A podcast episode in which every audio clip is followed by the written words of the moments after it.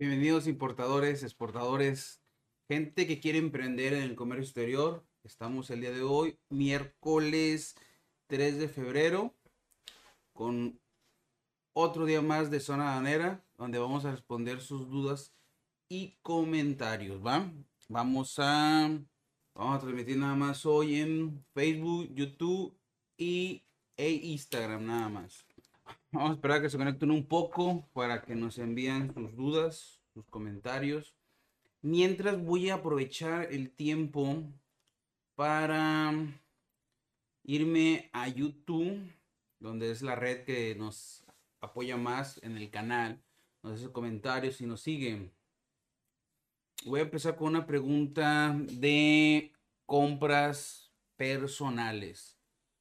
Acuérdense que cuando ustedes van a importar algún producto, vamos a empezar que es de China y por regular lo compran en AliExpress y en Alibaba, lo van a enviar por mensajerías o paqueterías. Vamos a hablar de UPS, DHL o FedEx, ¿va? Recuerden lo que les he dicho siempre. A la paquetería no le importa si tu compra es personal o con fines comerciales. Si la paquetería considera que por criterio te debes de sujetar a la formalidad de una importación formal, vas a tener que cumplir con todo lo que te dice, ¿va? Ah, haciendo un lado esto, nos vamos a ir con unos con comentarios que me hacen en compras de AliExpress. Aquí estoy viendo ahorita un video donde hablo de una disputa, que el producto no llegaba. Y Pepe 1 de YouTube dice, a mí me pasó lo mismo, sacaba el tiempo de protección al comprador y te sale automáticamente lo de confirmación recibida. Dice,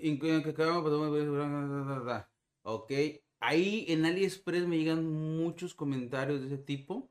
Y en este caso yo les recomiendo a los que compran en AliExpress, de entrada, que compren de una a dos piezas, de una a tres piezas máximo.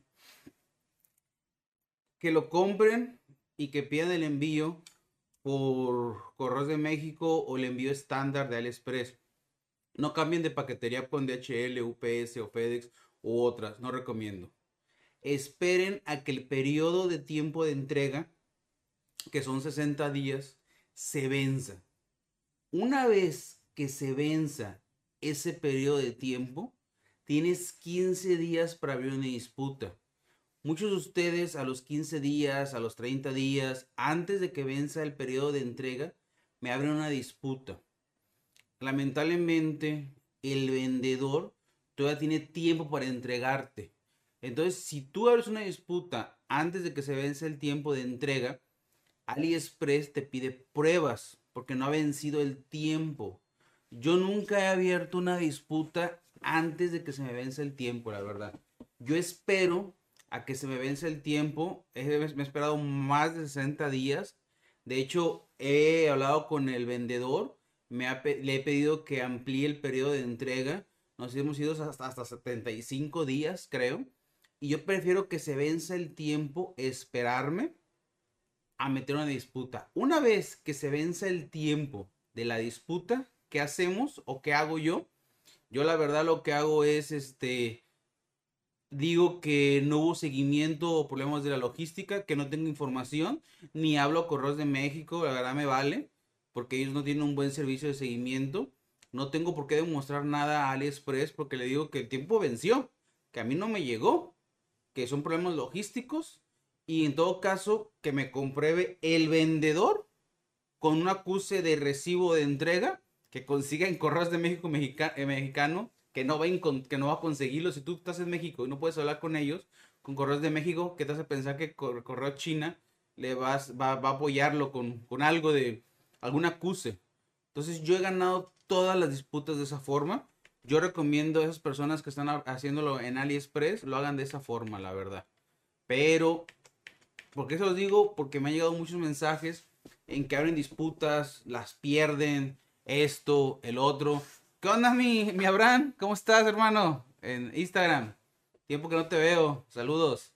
Este, eh, yo recomiendo que lo hagan así. Si quieren abrirlo de otra forma, lo van a perder, es lo más, es lo más lógico que les ha pasado, la verdad. Ese es, es uno, ¿va? vamos a irnos ahorita. Tengo una duda de, de Pablo en YouTube. Pablo Peña, saludos. ¿Es complicado importar acero? Saludos desde Puebla. Te voy a contestar tu pregunta, Pablo, con una, con una pregunta o un comentario que me hicieron en YouTube también. Dice, vieron un video de recomendaciones para importar de China. Dice, entonces antes de que haga la compra, una vez que esté en camino mi mercancía, tengo que contactarme con los agentes para checar las fracciones. Y yo le contesté que para mi gusto, si vas a importar de China, no importa si lo haces vía aérea o vía marítimo, hay tres recomendaciones para mí. Primero, que estés dado de alta en el padrón de importadores y que estés aceptado por el SAT. Esa es la primero, que estés vigente. Y esa es persona física o moral, que estés dado de alta en el padrón y estés aceptado como importador. Ese es el primer tip que les doy. Segundo, que les acepte el encargo conferido su agente banal en aduanas marítimas o las paqueterías que acepten su RFC importador con sus patentes para poder pagar pedimentos. Esa será la segunda recomendación. Porque si no estás listo el encargo conferido, no se puede pagar pedimento. Si no se paga pedimento, no se puede despachar la mercancía. Si no se despacha la mercancía, te cobran almacenajes y esos son caros, ¿va? Y tercero, por ejemplo, eh, la fracción arancelaria. Hay que determinar la fracción arancelaria. Para mí ese es un tip muy importante. Mucha gente se avienta, este, mi estimado Pablo Peña, a importar algo sin la fracción. Tú dices, es complicado importar acero, yo te diría, date date del programa de importadores, tener un agente banal ya aceptado que te va a apoyar con tu despacho o paquetería. Y tercero, ese agente banal o esa paquetería que te ayude con las fracciones arancelarias. La fracción arancelaria te va a determinar qué requisitos necesitas para importar este producto. Te va a decir qué impuestos vas a pagar, si pagas el 15, el 20, el 25 de IGI, más el 16 del IVA, todo paga el IVA en su mayoría, eh, el DTA 8 al millar. Pero en el caso de acero, Pablo Peña de YouTube, ojo, hay que ver la presentación del acero. Eh, no sé qué presentación tenga, sean rollos, sean láminas, sean vigas, sean manufacturas de acero. El acero, ciertas fracciones arancelarias, aparte de las tres recomendaciones que te dije, vas a tener, con la fracción te va a decir si ocupas inscribirte en el padrón sectorial siderúrgico para importar acero. Desconozco porque no tengo, no tengo ahorita contigo este, ¿cómo se llama? no tengo el producto, no tengo la presentación, pero si sigues esas recomendaciones antes de comprar, o sea, antes de pagar a tu proveedor y antes, lógico, de mandar el producto, checas esas tres cosas, vas a saber si vas a tener algún problema o no en la aduana. Además, con esto, tu agente banal te puede hacer una corrida o una cotización. Esa corrida o esa cotización te va a servir para ver si tú andas en el rango del mercado, porque muchas veces ustedes ven un producto que se vende en México en 10 dólares y lo ven en China que se vende en 1. Y piensan que, puta, lo traigo, me cuesta 2 dólares y tengo 8, tengo un margen de 8 dólares de utilidad. No. Posiblemente el producto cuesta un dólar en China, pero es Word. Hay que llevarlo de la fábrica del chino al puerto, otro dólar. Hay que llevarlo de, de China hasta México, a lo mejor otros 2 dólares del, del, del marítimo, ya van 4 dólares a lo mejor con todo eso son, son este, 3 dólares de impuesto y esos 7 dólares. Después de Manzanillo que entra por la aduana y llevártelo hasta México es otro dólar, son 8 dólares. Cualquier gasto administrativo 9 dólares. Y si lo vendes por plataformas digitales que te cobran 1 o 2 dólares de comisión más el envío, tu producto ya está en 11 dólares y estás viendo que la competencia lo vende en 10. O sea, a ojo me estoy viendo muy exagerado en el, en el ejemplo que doy. Pero sí será bueno que checaran antes una corrida a ver si andan en el rango, ¿va? Espero que eso te haya contestado el comentario, estimado Pablo. Kevin Pedreira de YouTube. Ha de ser un emprendedor muy joven al cual le mandamos saludos. Este, saludos, Aira, en Instagram. Hasta Canadá, si no me recuerdo, ya anda, hija, ahorita. Saludos. Eh, tengo una duda, dice Kevin de YouTube. Siendo un estudiante, ¿puedo empezar a importar? Yo, mi humilde opinión, es que si ya traes la idea, lo hagas. Estás en la plena edad o la mera edad donde puedes empezar a emprender y te puedes dar el lujo de equivocarte y no tengas ninguna repercusión, créeme. Ya cuando uno está viejo, tiene más de 30, tiene familia, tiene deudas, bancos, hipotecas, lo que tú quieras, ya mucha, mucha gente no se quiere aventar a emprender por el miedo de los gastos fijos y la estabilidad que tiene. Si eres estudiante, puta, aviéntate, que te valga madre. Tienes 100 dólares, compra 100 dólares en producto y que te lo manden e intenta venderlo. O compra aquí en México un producto tipo dropshipping y véndelo en plataformas o vete al tianguis, yo no sé. Pero en este caso, Kevin, yo creo que es la mejor eh, eh, etapa que tienes. Yo espero que ya vayas a un nivel licenciatura, que tengas más de 18 años para que puedas ser persona física. Teniendo 18 años, siendo persona física, te puedes dar de alta en el padrón de importadores. Es gratis, no te va a costar nada. Puedes hacer tus declaraciones actualmente mensuales, eh, tus declaraciones en cero y las anuales puedes ir directamente a hacer una cita al SAT, pedir apoyo, por ejemplo, y que ellos te ayuden con la declaración anual. Llevas todas tus ventas y te ayudan. O si en el transcurso de, de tus ventas del primer año te empieza a dar para un contador, pues contratas un contador que te cobre unos dos mil, tres mil pesos, uno baratillo, y este, y adelante. Pero yo creo, Kevin, que mientras tengas 18 años, para que no ocupes un tercero, estás en, la en buena edad para empezar a importar, ¿va? Entonces, para mí, esas son las recomendaciones que les hago en YouTube. Tengan su padrón de importadores dado de alta, aceptable encargo conferido, la fracción arancelaria y la fracción les va a decir que la, que la mercancía venga etiquetada. Etiqueten todos sus mercancías. Eh, para eso también fíjense que, que etiquete la mercancía, etcétera, etcétera. Por ahí sería mi recomendación, que sería lo más factible que puedan hacer, ¿va? Otro comentario también en YouTube, hablando de facturaciones en importaciones, a Mau Figueroa. Dice, chava, me gustaría saber cómo le puedo pedir a que te dé la elaboración de impedimento para que sea deducible. La relación social que tengo es como una comercializadora. Ok. Acuérdense que cuando van a empezar sus em, em, eh, emprendimientos, sus importaciones, lo van a mandar por paqueterías como UPS o DHL. Recomendación, alta en el padrón, ya se los dije. Que la paquetería los acepte como importadores.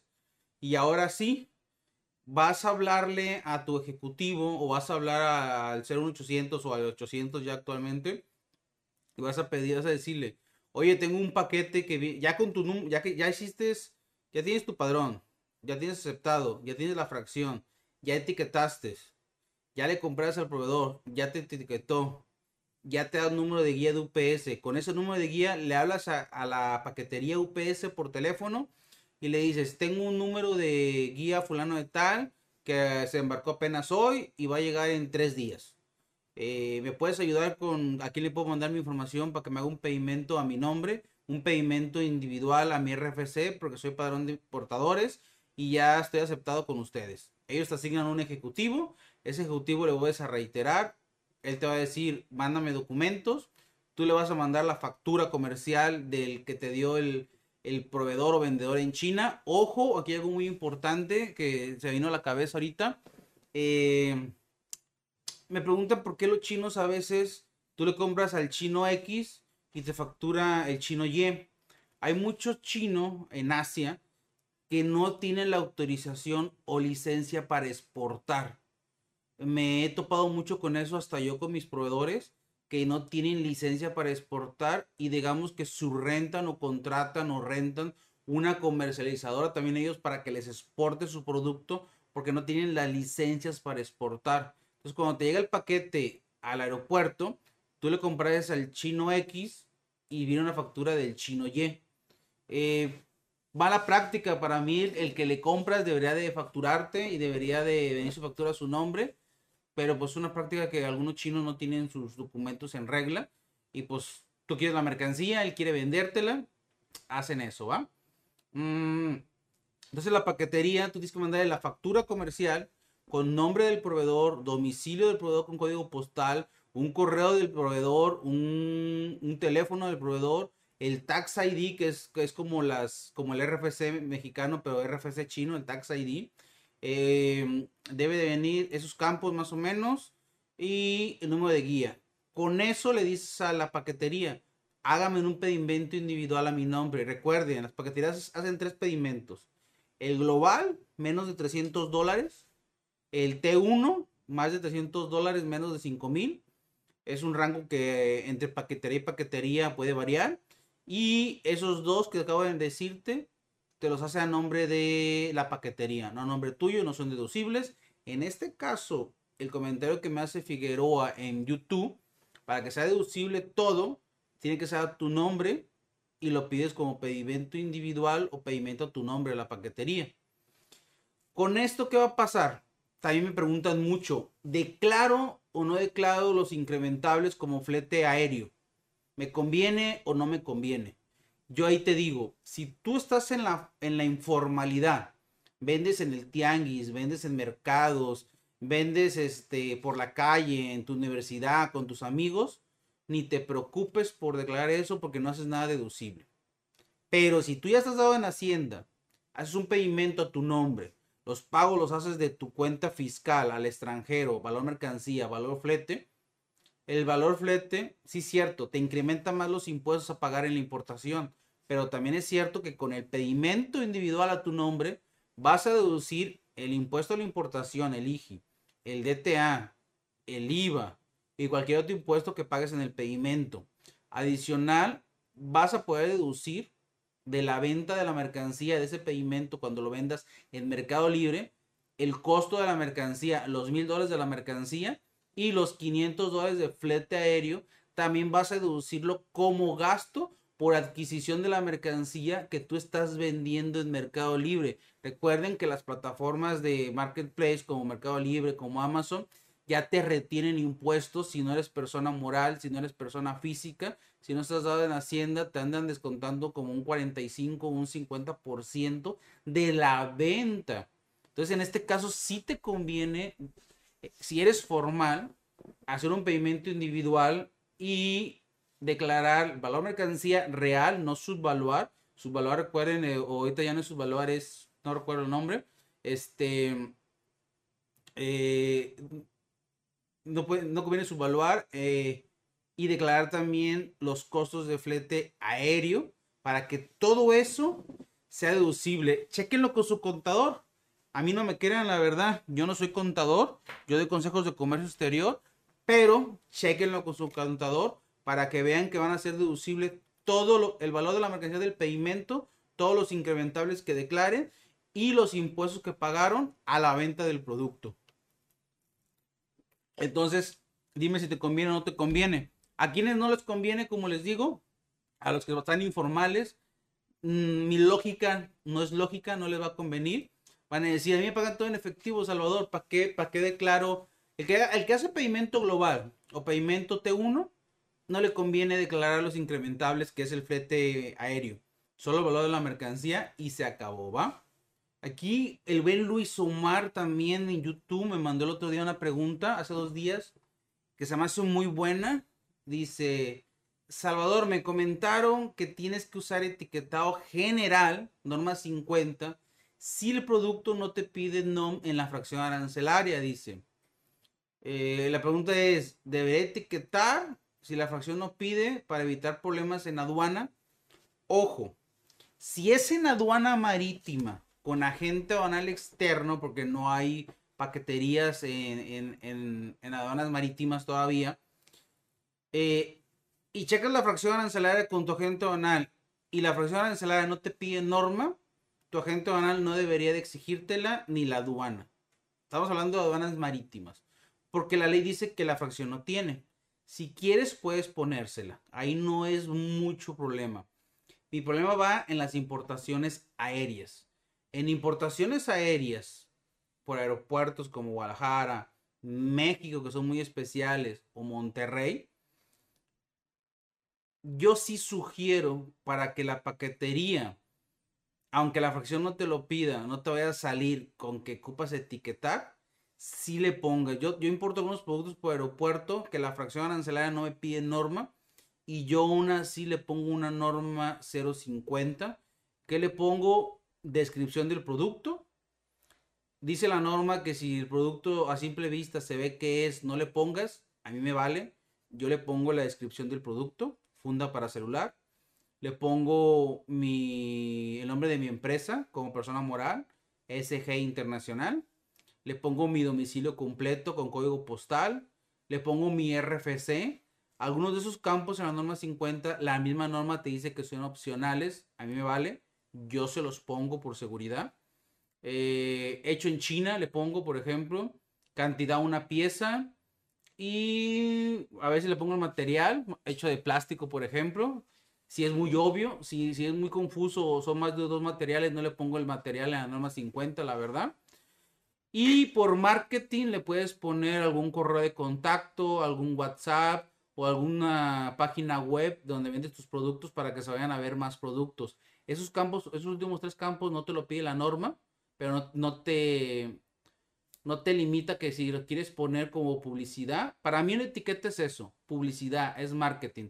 El día que alguien llegue un producto a sus manos que no lo compró en tu tienda en línea o en tu tienda, eh, y traerle una etiqueta del producto, que se lo vea a un compañero, es muy probable que luego a ti te busque y sea, y pues sea un posible cliente. Por eso yo pido que venga etiquetado. Ahora, ojo. ¿Qué onda, Luis Polanco? En Instagram, saludos, Luisito. Eh, yo por eso digo que se lo pongan. Para mí es marketing. Y recuerden, la etiqueta se negocia con el fabricante. El fabricante te dice, ¿cuántas piezas vas a comprar? 100 piezas. ¿En cuánto me venden las piezas? En un dólar. Y si, oye, ¿me incluyes etiqueta? Muchos te dicen, ya viene incluida. Y, tú le dices, pues no me la pongas y descuéntame costo. No, no, no. El producto cuesta un dólar con o sin etiqueta. Entonces, si no quieres etiqueta, pues no te la pongo. Pero si quieres, pues te la pongo. Además, mándamela. Entonces ahí empieza a negociar. Algunos sí dicen, el producto cuesta un dólar. Si quieres etiqueta, te cobro 15 centavos, 10 centavos. El otro día me cobraron creo que 10 centavos por cada etiqueta de un producto de que costaba un dólar. Dije, órale, vámonos, etiquétamelo. Entonces es, negociar un poquito, pero al final si te van a etiquetar. Yo recomiendo mucho que etiqueten.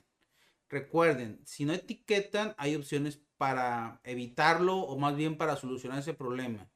Puedes llevártelo, puedes etiquetar en, en aduana, que no recomiendo porque es muy caro.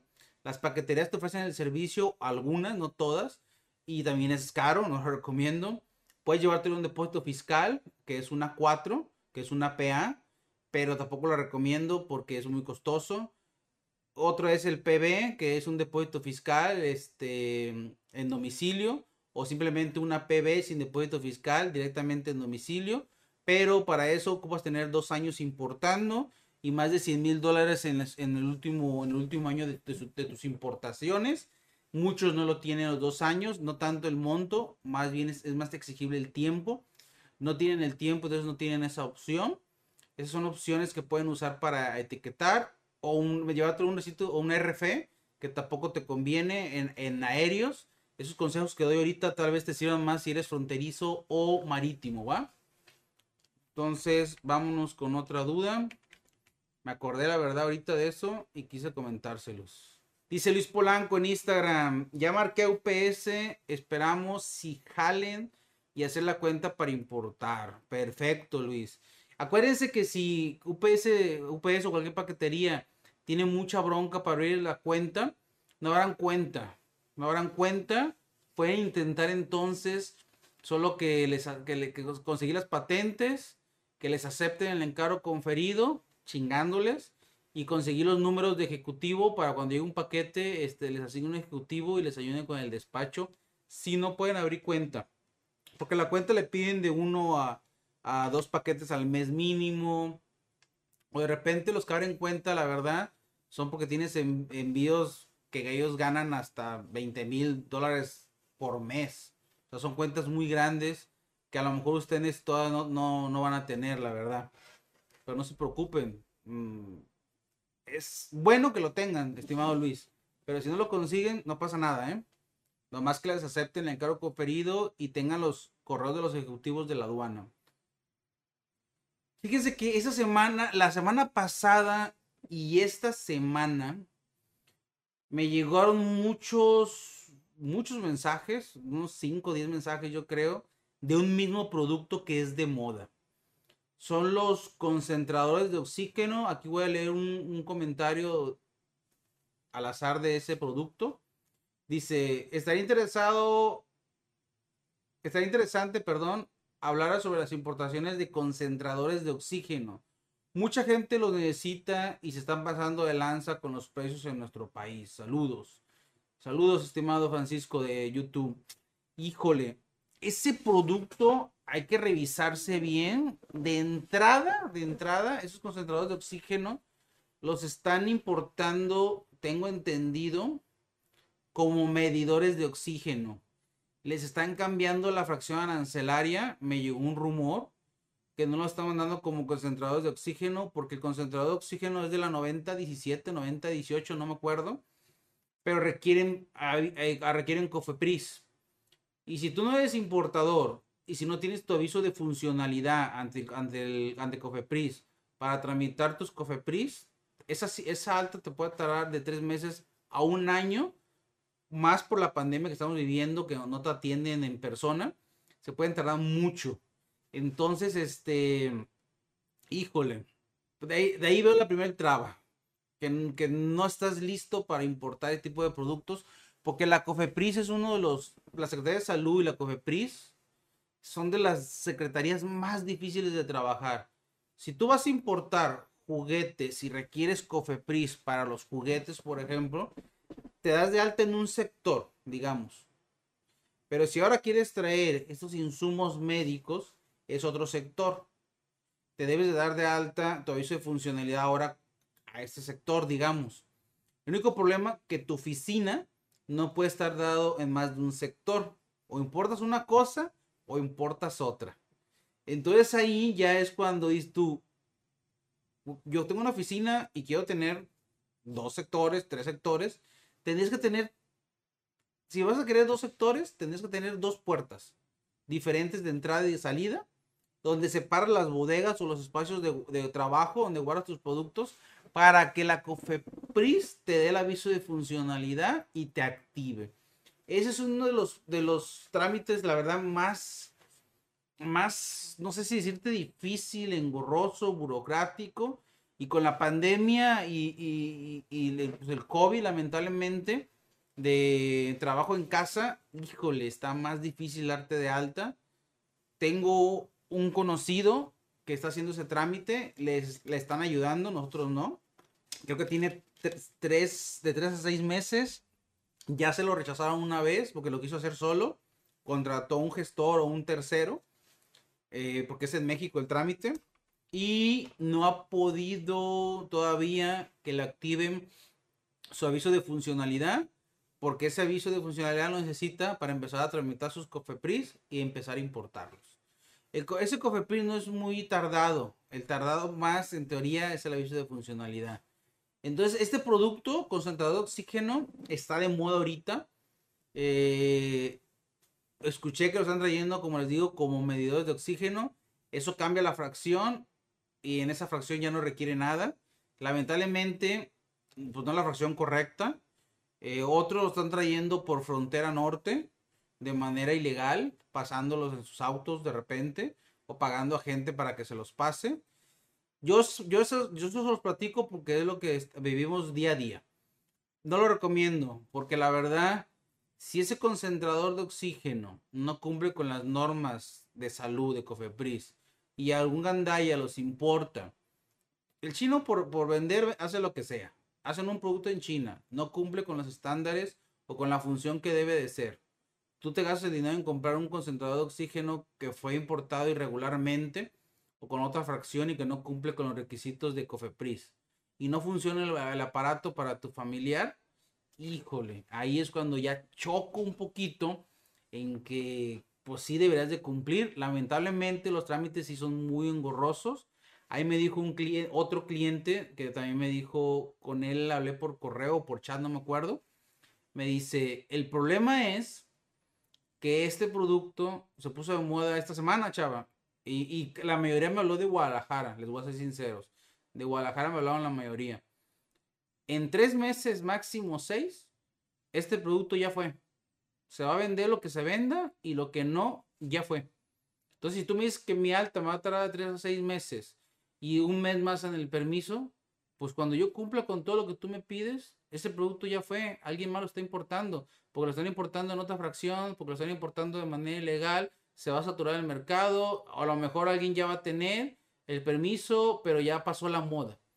Dicen que se lo están vendiendo muy, muy caro. Desconozco cuál sea el costo de esos productos, la verdad, en teoría. Eh, pero pues todo tiene un costo, la verdad. Y me imagino que sí son, pues son caritos, la verdad. ¿Qué dice mi estimado Luis? Sí, mi Luis, en Instagram, haz eso. En caso de que no te quieran dar este el permiso, como te digo, perdón, el, la cuenta, la cuenta, discúlpame, este, nada más consigue que te den de alta en, su patente por la aduana que vas a despachar y simplemente pide los correos de los ejecutivos y listo. Eso también me ha ayudado mucho con algunos nuevos clientes, ¿va? A ver, vamos a ver qué dice Martín acá en Martín 123 en YouTube. Dice, buenas noches. Saludos Martín, buenas noches. Dice, Salvador, ¿puedo importar textiles mediante paquetería? Saludos y gracias de antemano. Fíjate que la ley no te, no te limita. La ley no te limita a manejar textiles por paquetería. Nada más que yo me he fijado que estás a criterio de la paquetería. Sí, es que te quiere despachar el textil.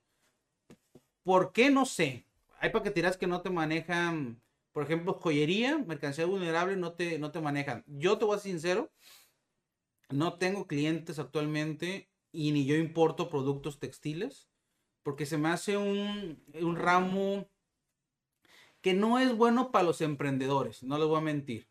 Está un poquito más este, detallado ya para gente que, para gente que, mi Edgar, para gente que ya tiene experiencia. Para los que van a empezar, no se los recomiendo. Si quieres importar textiles con paquetería, yo sí digo que primero tengas tu parón general, a huevo ocupas tu padrón sectorial textil, tengas aceptado el encargo conferido, tengas un ejecutivo asignado y si le digas, quiero, son textiles, güey, ¿me vas a apoyar? Y que te digan que sí. Y por si no un plan B, ya ten un agente aduanal externo que te haga una corrida de cuánto te saldría despachar con paqueterías y en caso que la paquetería no quiera despacharte, cuánto te saldría que te despacharan con agente aduanal externo. Ojo, el textil es un, es un, es un producto, ¿cómo se puede decir? Este delicado o sectorial. Entonces los agentes aduanales sí te cobran un poquito más caro. No te van a cobrar igual de barato para que consideres que te hagan una corrida. Te pueden cobrar hasta 15 mil o 20 mil pesos por un despacho, un agente aduanal externo para textiles, estimado Martín. Entonces en este caso, chécalo con tu paquetería. Hay unas que sí te van a trabajar, hay unas que no. ¿Va? Dice Fernanda Vázquez de YouTube, saludos. ¿Es, ¿Es difícil volverte importadora de aduanas? No, Fernanda Vázquez, no es difícil volverte importadora. Para mí, con todo disculpas, es lo más fácil que puedes hacer. Fíjense que ahorita es buena pregunta, Fernanda. Para mí es lo más fácil, te voy a decir por qué. Tú puedes tener un trabajo motor, trabajar de, no sé, de las 8 de la mañana a las 8 de la noche y puedes tener tu emprendimiento actual llegando tu casa después de las 8 de la noche con tu laptop, buscando proveedores en China, en Alibaba, consiguiendo un proveedor, un producto, trayéndolo a México y vendiéndolo en Mercado Libre, vendiéndolo en... Vamos a empezar con Mercado Libre. Vendiéndolo en Mercado Libre, que es muy fácil vender, vender en full tal vez, de, de entrada, ¿Por qué? Porque en full, en envíos full, Mercado Libre, tú le mandas un paquete a Mercado Libre a sus bodegas y ellos se encargan de repartir la mercancía. Tú más estás viendo en tu celular, este, una sesión en tu, en tu trabajo, si te hacen alguna pregunta. Yo creo que es un buen emprendimiento. No es difícil. Lo que sí te recomiendo es, primero, persona física o moral, que estés activo en el padrón de importadores. Es gratis. Si eres persona física, es gratis la alta. Si eres padrón de importadores, es gratis la alta también. Lo que te va a costar es llevar la contabilidad. Intenta encontrar un contador barato porque vas empezando, ¿va? Eh, tengas un agente aduanal, tengas las fracciones, ocupas, eso sí, un agente aduanal que te asesore. ¿Para qué? Para que cumplas con, para que sepas qué importar y qué no importar. Y que te ayude con las etiquetas, que tu producto venga etiquetado. Y en caso de que la paquetera no te quiera ayudar, él te ayude como agente aduanal externo y te haga una corrida. Pero no, Fernanda, creo que es muy fácil y es como te digo, tú tienes tu trabajo motor, es más, puedes ser estudiante, estar estudiando a tiempo completo y empezar ese emprendimiento de la nada. Yo creo que con unos 10 mil pesos, fíjense, yo sé que no es mucho, pero tampoco es tan poquito para mucha gente. Pero yo creo que si consigues unos 10 mil pesos de regalo, este, tus ahorros o no sé, ya puedes empezar. De hecho, puedes empezar hasta con mil pesos, te lo juro. Compras un producto muy barato, te traes 10 piezas, 20 piezas y empiezas a talonearle un poquito y, y empiezas a, a, traer. Pero yo creo que con unos 10 mil pesos, siendo estudiante o teniendo un trabajo, vehículo y haciendo importaciones de algún producto que tú veas, creo que puedes empezar. Así que no es Fernanda, no es difícil, Fernanda. Anímate, nada más sí, asesórate, suscríbete al canal, ve los consejos, ve qué producto no importar, qué productos importar, y creo que eso te va a ayudar mucho, ¿va? Eder Rodríguez en YouTube dice, hola, disculpa, ¿cómo puedo recibir el pago de una... Ah, cabrón. Hola, disculpa, ¿cómo puedo recibir el pago de una exportación? Quiero empezar, quiero pensar, Edgar Rodríguez, que tú estás exportando desde México. Y pues para recibir el pago tienes que tener una cuenta en pesos o en dólares en el país, con un banco. Pásale los datos de tu banco a tu, comprador en el extranjero y que te deposite. Y si el caso requiere una cuenta en el extranjero o una cuenta en dólares, en tu mismo banco, dile que te, que te abran una cuenta para pagos en el extranjero, para depósitos, y con eso, ¿eh? Eso lo puedes ver con tu, con tu banco y yo recomiendo que sea pagado por adelantado, nada crédito, que cartas crédito, que eso yo lo recomiendo, ¿eh? Pablo Peña en YouTube dice, una, más, una más y última, Salvador. Quiero importar un maquillaje para mi madre de Estados Unidos personal. Híjole, este Pablo Peña. Saludos, YouTube. No te recomiendo que, que importes ese maquillaje para tu madre de uso personal, aunque sea una pieza, porque es polvo. El polvo es mercancía de difícil identificación. Si de plano quieres mandarlo, mándalo por correos de México y pon una veladora a cualquier santo para ver si te llega.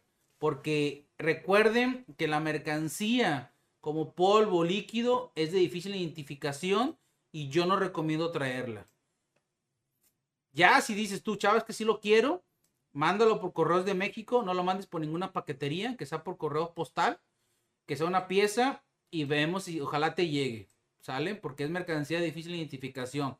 No la mandes por DHL, por UPS o por FedEx, porque ahí sí te la van a atorar. Arturo Rodríguez, quiero pensar.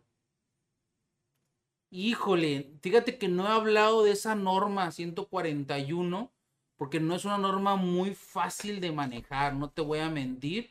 El otro día, ¿quién me preguntó de esa norma?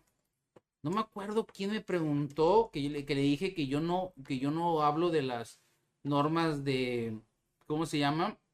Para comida ni cosméticos, porque si es una norma muy, muy delicada de, hacer.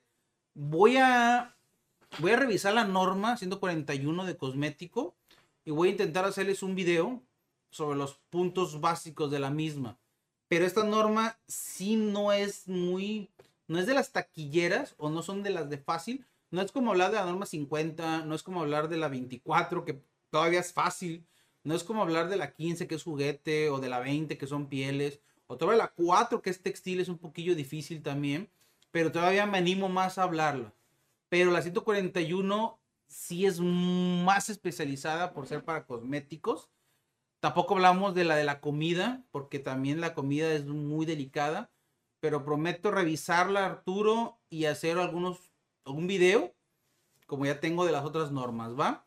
Aunque recuerden que los cosméticos por paquetería no todos pasan por ser de difícil identificación. ¿Qué ha sido lo más difícil que has importado? No sé, fíjate, difícil, difícil. Fíjate que difícil yo creo cuando manejas animales vivos. Eso, eso, eso era hace años por Manzanillo. Eh, importábamos ganado vivo y era un desmadre porque tenías que coordinar todas las autoridades, los camiones, yo creo que era lo más difícil. animales vivos por el puerto de Manzanillo, llegamos a importar hace años.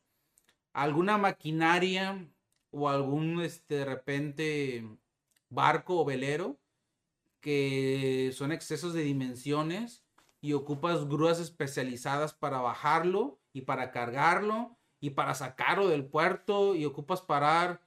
Nos tocaba de repente cortar anuncios para que pudiera pasar el vehículo y teníamos que volver a pegar el anuncio o repararlo porque si no no pasaba el, ¿cómo se llama? La máquina o el, el, yate, porque eran yates muy grandes. Yo, yo creo que así ahorita es de lo más difícil, de lo más curioso. Hemos importado por Laredo juguetes sexuales. Los agentes aduanales no quieren importar juguetes sexuales, les da pena, no sé por qué, pero me ha tocado importar juguetes sexuales también. Eh, algunos bichos vivos por el aeropuerto de México también, o bacterias. Pero creo que es lo más, lo más difícil que hemos importado. Y no tanto por los permisos, sino porque por la logística. Es un desmadre, la verdad. Edgar Rodríguez, ¿cómo realizo una etiqueta para exportación? El producto es frijol negro nacional. Mira, para la exportación, en teoría no te van a pedir ninguna etiqueta. En teoría. Si tú ya vendes nacionalmente, debes de cumplir con una etiqueta en el mercado nacional. Mi problema no es la etiqueta aquí, más bien al país que la vas a exportar, el importador allá es el que te debe decir qué etiqueta requiere él para importarla en su país, tú debes de cumplirla. Para exportar es más difícil, eh, perdón, perdón, perdón, perdón, perdón. Para exportar es mucho más fácil que importar. Todo país lo que quiere es exportar, exportar, sacar su basura del país. Vamos a decirle basura por decir un nombre, ¿va? Entonces no te preocupes, para exportar es muy fácil. Ahí el problema más bien el etiquetado es en el país destino. Dile a tu comprador qué requisitos quieres que él cumpla el producto en la presentación para que pueda entrar en su país. No te preocupes tanto por la exportación, ¿eh? No creo que te afecte nada, ninguna etiqueta para exportar no te pide nada, ¿va? Dice Angelus Comus en YouTube, ya ves que una paquetería entrega a casa, pero en el caso de Naviera, ¿cómo es? Uh, pues ya estamos hablando de, de dimensiones totalmente diferentes, mi estimado Angelus. Una paquetería, como tú bien dices, es una importación vía aérea. Si te, si te despacha la paquetería vía aérea, ellos mismos se encargan de llevártela a tu domicilio, como tú bien mencionas, ¿sale? Vía DHL, vía UPS, vía como sea. Si pierdes el, ¿cómo se llama? El flete de la paquetería, si pierdes el flete de la paquetería, entonces vas a tener que también llevártelo con tu propio transporte. En el caso de naviera, tu agente banal en el puerto de, de destino, vamos a poner Manzanillo, Lázaro, Veracruz, se encarga de la mercancía en cuanto llega a puerto, ya no tu naviera. Entonces tu agente banal te despacha la mercancía y si viene en contenedor, él te dice, te la mando de Manzanillo a México en mi transporte o tú pones el transporte o te consigo transporte. Tú dices, no, yo no conozco a nadie en este agente de Manzanillo. Consígueme un camión. Pues te lo llevamos con un camión, el contenedor hasta México. Dices, Salvador, no es un contenedor, es una carga suelta. No te preocupes. El agente aduanal en Manzanillo o en Puerto Marítimo se encarga de sacar la mercancía de puerto y con esa misma camioneta lo entrega hasta tu destino o lo puede entregar en una consolidadora. Lo puede entregar en una consolidadora como, me imagino, no es que no sé en qué estado estás, pero Castores, por ejemplo, Tres Guerras, Almex, XF, son, son algunas consolidadoras que la gente saca del puerto, le entrega a esas empresas y esas empresas te la llevan. Que son como paqueterías, pero más, más, más marítimas que aéreas. Digamos, Angelus. Dice Fernanda. Sí, Fernanda, podrías, podrías contratar un licenciado en negocios internacionales para eso. Pero no, no, no. La verdad, yo, yo digo que si tú, si tú vas a hacer, es que depende de tu proyecto para qué sea. Pero si tú vas a ser importadora, si tú contratas, por ejemplo, tú me puedes contratar a mí, Fernanda. Tú me dices, Salvador, yo quiero este producto, pero no quiero saber nada. Tráemelo. Tú me lo das a mí. Yo uso mi RFC. Yo lo compro en el extranjero. Yo hago todo el via cruces de la importación. Pero si a mí me costó traerlo aquí a mi oficina 100 pesos, yo a ti te lo voy a vender en 125. Te voy a subir un profit o mi ganancia, por ejemplo. Entonces, esos 25%, ese 25, esos 25 pesos, tú te los puedes ahorrar si tú mismo te vuelves importador, si tú, tú contratas a un agente banal. Dependiendo de tu proyecto, qué tan grande sea o, o, qué rumbo va. Sí, sí puedes contratar los servicios de alguien este, para que te haga todo. En este caso, son comercializadoras los que se, se rentan para eso. Y las comercializadoras al final van a ocupar un agente banal, ¿va? Dice Edgar Rodríguez. Sí, Edgar, en teoría sí, mis, mis asesorías sí tienen un costo, mi tiempo tiene un costo. Eh, por aquí tenemos un video, de hecho, que te lo voy a mostrar.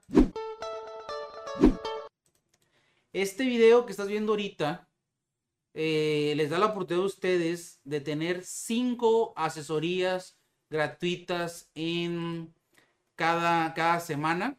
Yo doy cinco asesorías gratuitas a mi gente de comunidad, de mi comunidad, de mis redes sociales, les regalo cinco asesorías gratuitas. Y también, si esas cinco asesorías gratuitas lamentablemente ya se acabaron, pues te mando para la próxima semana o para cuando tenga tiempo en las libres, ¿va? En caso de que ustedes les surja una asesoría porque su proyecto es rápido o traen alguna urgencia, se puede hablar con su servidor el mismo día o en un rango de 24 horas, pero sí tiene un costo. Esos costos puedes pedir información en info.salogarcia.com.mx o en el link de mis videos viene asesorías por videollamada. Ahí te pueden dar información de los costos. Tenemos planes dependiendo de tus necesidades, ¿va? Pero como te digo, también tengo la asesoría gratuita que los apoyo en mi comunidad, ¿va? Dice Mendeville Jesús. Jesús Mendeville. Hola Salvador, hace unos días importé gafas de sol sin problema, venían las puras gafas. Sí, las gafas de sol, la fracción arancelaria creo que nomás te pide la norma 50, creo. Es que la norma 50, pero no trae ningún problema, así que es mercancía fácil las gafas de sol. Sí, Jesús dice, en mi próxima importación pienso traerlas, pienso traerlas, pero cada gafa con su funda de la misma calidad. No hay problema. Si traes la misma cantidad de lentes, Jesús, con la misma cantidad de fundas y si viene el lente adentro de la funda, no va a tener ningún problema. Los productos que vengan con sus fundas van clasificados, por ejemplo, van clasificados este, con su producto principal y pagan el mismo arancel. Por ejemplo, esto no es una funda de un lente, la verdad. Pero estas fundas, si esto fuera la funda de tu lente, aunque es textil, lo que, estás, lo que está comprando tú el cliente o el consumidor final es el lente. Entonces, en este caso, si tú traes la lente, traes la funda, ah, si cabe un lente, fíjate, si cabe un lente aquí, supongamos, si lo traes así, te van a clasificar el lente y no vas a tener ningún problema. Pero eso sí, la misma, y si lo traes, fíjate que a tu comentario, este, Jesús Bendivil, la presentación del producto es muy importante tienes que revisar la presentación del producto. Si la presentación del producto, este, tú traes 50 lentes y, 100 fundas, 50 fundas te la van a mandar a textil, te van a pedir sectorial textil y vas a tener problemas. Pero lo chistoso, si traes 50 lentes y 50 fundas, aunque vengan por separadas, pero por, por ¿cómo se llama? Por logística y espacio para ahorrarlo, vamos a suponer, pero en tu factura solo dices lentes.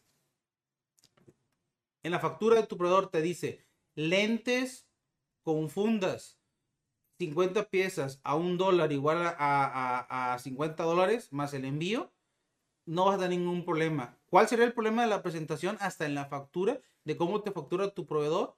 Lentes 80 centavos, fundas 20 centavos. Si te separa los conceptos del lente y de la funda, es muy probable que tu paquetería piense que vas a importar lentes y fundas y esta fracción es una y esta fracción es otra. Hasta en la presentación del producto, de cómo viene y de cómo lo factura el proveedor, influye mucho en la clasificación arancelaria de su paquetería. Así que tengan mucho cuidado con eso. Y gracias por el comentario, Jesús. A veces yo quiero comentarles cosas para que las eviten. Y la verdad se me va el avión. Hasta que me preguntan, se me vienen las ideas. Ah, dice Angelus Comus de YouTube. Yo soy de Baja California. Voy a recibir en Ensenada y Puerto y tengo transporte propio para recibir yo en Puerto. Sí, Angelus, más que en Ensenada tengo un problema. En Ensenada por regular te reciben contenedores completos de Asia. Hay que buscarte la ruta. Sí hay, no es muy común. La, la ruta común es este China, Estados Unidos y luego hasta Manzanillo, por ejemplo, y luego Lázaro Cárdenas pero hay unos que sí hacen escala o hacen llegada, llegada en Ensenada. Hay que tener mucho cuidado de buscar nada más con tu proveedor que el envío sea a Ensenada y sí lo hay. Ojo, hablando de contenedores completos. Si ya son cargas sueltas o, cartas, o cargas pequeñas consolidadas, es muy raro que vayas a encontrar el servicio consolidado para Ensenada. No digo que no lo haya, pero si es muy raro, no hay servicio, no hay servicio para marítimo para cargas sueltas consolidadas. Sería mejor mandarlo en consolidado a Long Beach, Estados Unidos, que te lo crucen por Tijuana, por ejemplo, y que te llegue a, que ahí lo recojas tú en Tijuana. Todo esto es logística, ¿eh? Tienes que buscar la forma para economizar, bajar costos, etcétera, etcétera. Esto te puede ayudar mucho tu agente banal, porque ya para Ensenada vas a ocupar un agente banal. Él te puede ayudar la mayoría de los agentes aduanales que tienen este, oficinas en Ensenada tienen en Tijuana. La mayoría, ¿va? No todos. Muy buena pregunta, Juan Torres. Y esa sí está para, para, para, ¿cómo se dice? Para revisarse, canijo. Dice Juan Torres en YouTube. Disculpa, ¿tendré algún problema al importar un kit de una tarjeta madre? Un procesador Xeon y memorias RAM que se encuentran en un juego. Híjole, híjole. No sé qué decirte, fíjate. Fíjate que ese tipo de productos, te voy a contar la experiencia que nos pasó. Yo no sé mucho del producto que tú estás manejando, no te voy a mentir. No soy informático. Este, pero la otra vez a un cliente le trajimos por DHL accesorios o partes para reparar celulares. Y eran como mini procesadores, lo, del cargador del celular, donde carga la, fuente de poder, fuente de carga, no sé. Él tiene un negocio de arreglar celulares, por ejemplo. Entonces, este, tuvimos problema porque la paquetería, como no conocía el producto y no sabía qué era, lo consideró, digamos, de difícil identificación. Teníamos padrón de importadores pero no tenemos aceptado el encargo conferido. Entonces para ellos se les hizo más fácil no despacharnos. Le pedimos el T1, pero el T1 nos pasaba, la factura decía 5.200 dólares y para T1 son menos de 5.000 dólares, no nos ayudaron. Tu caso sí son de los productos que no, me, que no me animo a decirte, sí, tráetelo, no hay pedo. O no me animo a decírtelo, no te lo traigas porque vas a tener problemas, porque sí está para consulta mándame eh, a mi correo, manda a, sg arroba salvadorgarcia.com.mx, mándame el link de compra para yo analizar. A veces nosotros de este lado, como agente, como agentes sabanales, tenemos que analizar mucho el producto, como les digo, la presentación, las piezas que vas a comprar, el valor. Entonces, tu producto es uno de esos que sí me da curiosidad pero no te puedo decir si tráetelo, como las gafas que dijo Jesús. Este, si me da, tu, producto no quiere decir que no lo traigas. Mejor mándamelo y con mucho gusto lo checo. A ver si te puedo apoyar y ya te digo, ¿sabes qué? No vas a tener problemas, ¿sabes qué? Sí puedes tener problemas. Mi experiencia que te digo con DHL es que como esos tipos de productos no saben ni qué son la gente, porque no somos expertos, no somos informáticos y menos los de paquetería prefieren mandarlo con agente banal externo. Ahí es donde podías tener problema. Pero mándamelo y te lo checo. Sí, Jesús. De hecho, eh, no, está, no está mal que le pongas de repente gafas con su funda, ¿eh? No pasa nada. Porque te voy a ser sincero, depende mucho la presentación. Ahí te va. Si tú mandas nada más gafas y la gafa viene por separado de la funda, te van a decir que no declaraste la funda. Ese es otro punto. Y si traes aquí, por ejemplo, gafa y la funda en el, no sé cómo lo va a embarcar tu, no sé cómo lo vaya, ¿cómo se dice? Perdón, no sé cómo lo vaya a embarcar tu, tu proveedor, pero si lo embarca así y nada le pones gafas y la paquetera dice, oye, traes unas gafas, pero no declaraste la funda y dale valor y esto, el otro, también te la puede hacer de emoción o de tos o de pedo, como quieras decirle. Yo recomiendo que en la factura sí le pongas gafas con su funda y le pongas valor, un dólar, que todo sea un oro, eh, que, que todo, que todo, que, que los productos sean un todo y te lo van a clasificar. Es más, y en la factura, abajo de donde dice gafas con su funda, ponle la fracción arancelaria que has usado para las gafas para que no tengas ningún problema. Eso te va a ayudar mucho. Yo ese, ese tip a ti te lo doy, este Jesús, para importar eso y no tengas ningún problema, ¿va? De nada, Angelus, de nada, Angelus, por los tips. Bueno, ya vamos a terminar hasta hoy aquí. Los vamos a dejar. Recuerden, tenemos las asesorías este, gratuitas, 5 a la 5 semanales, tenemos 5 asesorías semanales gratis. Aprovechenla. Esa semana, la verdad, y la próxima ya están full. Este, no tengo espacio, pero ustedes mándenlo porque a veces, a veces alguien me cancela, o a veces yo me hago espacio, o a veces este, eh, se adelanta pero sí los voy a atender ¿eh? en sus proyectos, no se preocupen. Edgar Rodríguez. Para la asesoría, ¿dónde puedo contactar? En mis videos dice, hay un link de videollamadas para asesoría o mándanos un correo a info arroba. Ah, Juan Torres, muchas gracias por compartir y qué buen comentario también. Les encargo mucho. Nos vemos aquí en, en Instagram. Este, también, por ejemplo, eh, les encargo mucho, me compartan los videos, compartan las transmisiones, le den, suscríbanse, denle like a los videos, por favor. Buen comentario, Juan. Sí, Jesús, todos los videos en YouTube y en Facebook se quedan los en vivos arriba en la lista de reproducción de zona aduanera de los miércoles. Búsquenlo así en Facebook o en YouTube. Listas de reproducciones, zona aduanera ahí los van a encontrar. Todos los dejamos en, todos los en vivo. Los dejamos. El en vivo a veces es un poco más lento, pero ya el grabado hacemos cortes y los hacemos más livianos, la verdad, ¿va?